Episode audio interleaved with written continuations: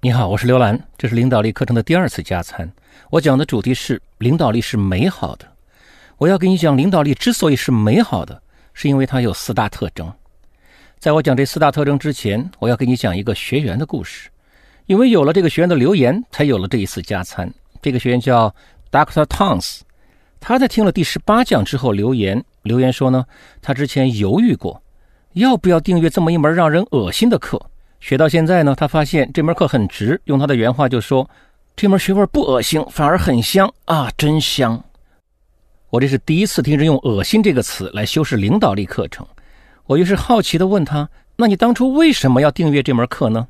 这个学员回复了我，他说：“如果领导力的关键词真的是话术权力之内的，他内心是不喜欢的；但是如果学了可以帮他赚钱，他还是会学的。”他说：“下面是他的原话。”但是意外惊喜的是，领导力是个很美好的东西。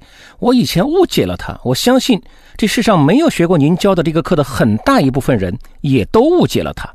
然后呢，我给他回复了一句话：你如果有读留言的习惯的话，可能已经看到了。我说，我明白了，你本来想跟着我学坏，没想到被我教好了。这个学员的留言啊，还有其他一些类似的留言，教育了我。我发现我掉入了一个误区，心理学上叫我方立场偏差。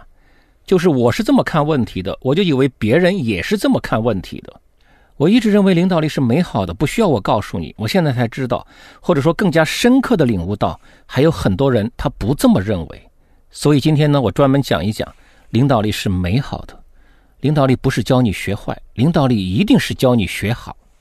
我对领导力的定义是八个字：动员群众解决难题。我反复说这个定义，你应该印象很深刻了。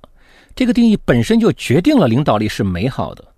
领导力的美好可以用四个字来概括：真、善、美、难。你也可以说这是领导力的四大特征。领导力之所以美好，就是因为它具备了这四大特征：真、善、美、难。我先说第一大特征：真。领导力求真。领导力的着眼点是解决难题，每个人、每个组织都有难题需要解决。我说领导力求真，就是说你需要勇敢的面对你需要解决的难题。这里呢，我给你讲一个斯托克戴尔悖论。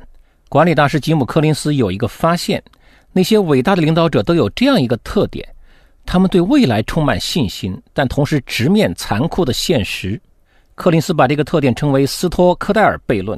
斯托克戴尔呢，是美军的一个英雄。他在越南战争的时候当了战俘，在战俘营被关了七年多，七年多啊，很长的时间。柯林斯呢问斯托克戴尔，哪些人最后没有能够活着离开战俘营？斯托克戴尔说是那些乐天派。柯林斯一开始不明白，斯托克戴尔呢就给他解释，就是那些人，他们说圣诞节前我们会出去，圣诞节来了，圣诞节又过了，他们又说复活节前我们会出去。复活节来了，复活节又过了，然后是感恩节，然后又是圣诞节了，然后他们心碎而死。现在呢，柯林斯明白了。斯托克戴尔呢接着说：“这是非常重要的一刻，你不能二者混淆。一方面是你最终必将胜利的信念，这一点绝对不能失去；另一方面是直面当前最残酷的现实的修炼，不管是怎样的现实。现在你明白了吗？”不管是个人还是组织，都需要同时做到这两点：既要保持必胜的信念，又要直面残酷的现实。直面残酷的现实，这就是领导力的求真。关于直面残酷的现实呢，我还有两点需要提醒你注意：第一，你不仅需要自己直面残酷的现实，你还要用其他人能够接受的方式，帮助他们直面残酷的现实；第二，你自己的现状也是残酷现实的一部分。你需要直面你自己。我刚才说了领导力的第一大特征求真，现在我说第二大特征求善。领导力的求真是直面难题，领导力的求善就是解决难题。你要注意，你只解决自己的难题，那不是善，那是自私自利。你要解决一个集体的难题，那才是善。这里呢，我想回过头来再说说领导力的希特勒问题。我在第七讲说希特勒没有领导力，因为他没有解决德国的问题。有人留言问：如果希特勒成功了呢？那他是不是就有领导力了呢？类似留言不止一条，说明这是个比较普遍的疑问。我现在回答一下，我的观点是，希特勒的解决方案是错的。就算他成功了，他也没有领导力。他的解决方案是建立在屠杀犹太人、侵略其他国家的基础上。即使他侥幸成功，貌似造福了一个小集体，但是他给更多的人、更大的集体带来了灾难，这不是善。而且，因为他制造了更大的矛盾，他不可能长期成功。说到希特勒，我觉得我更理解为什么有些人觉得领导力不美好了。希特勒一度也是成功人士啊。很多人有个误解，认为所谓的成功人士的成功学就是领导力。最近媒体关注的一个热点是疫苗事件，这些疫苗企业的老总也都是成功人士啊。领导力的名声就是被这些成功人士给搞臭了。有一个成功人士叫冯仑，他是万通地产的创始人，据说他被称为地产界的思想家。既然是思想家，就要传播思想。冯仑写过一本书叫《野蛮生长》，他在书里有一个比喻，把企业比作一座庙。冯仑是这样说的：“老公快死了的不幸的妇女在庙里烧香求告布施，带着希望回了家，是客户；敲好木鱼、点好蜡烛、收好箱子的小和尚是职业经理人；小和尚后面的大和尚是企业家。客户拿走的是一包香灰和百分之九十九的希望。第二年，妇女的儿子快死了还会来，尽管回去后老公儿子都死掉了，无怨无悔。这是客户忠诚度。”冯仑得出了这样一个结论：只要能做到给客户百分之一的使用价值和百分之九十九的希望，就是最好的企业。读到冯仑这个地产界思想家的思想，我不知道你怎么想，我是特别的无语。冯仑举的这个最好的企业的例子错的离谱。最好的企业应该是去发现那位不幸的妇女的老公和儿子要死的原因，而且把他们治好。冯仑的庙没有解决客户的任何实际问题，只是解决了自己想要挣钱的问题。这样的企业家，你可以说他有挣钱力、忽悠力、包装力、煽动力，或者说成功力，但是我不认为他有领导力，因为领导力求善，不仅为自己创造价值，而且要为社会创造价值。这里呢，我想给你读一段惠普公司的共同创始人大卫·帕卡德的一段话。这是他在一九六零年对员工的一次演讲。他说：“我们为什么会在一起？我想很多人误以为公司存在的目的只是为了赚钱，这一点其实只是一家公司存在的一种重要结果。我们必须进一步深入的去发现我们存在的真正原因。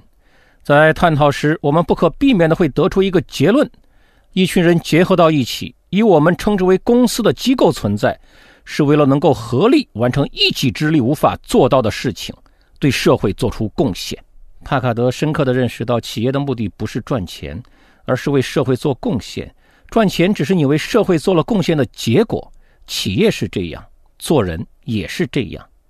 我再重复一遍这一句很重要的话：一群人结合到一起，以我们称之为公司的机构存在，是为了能够合力完成一己之力无法做到的事情。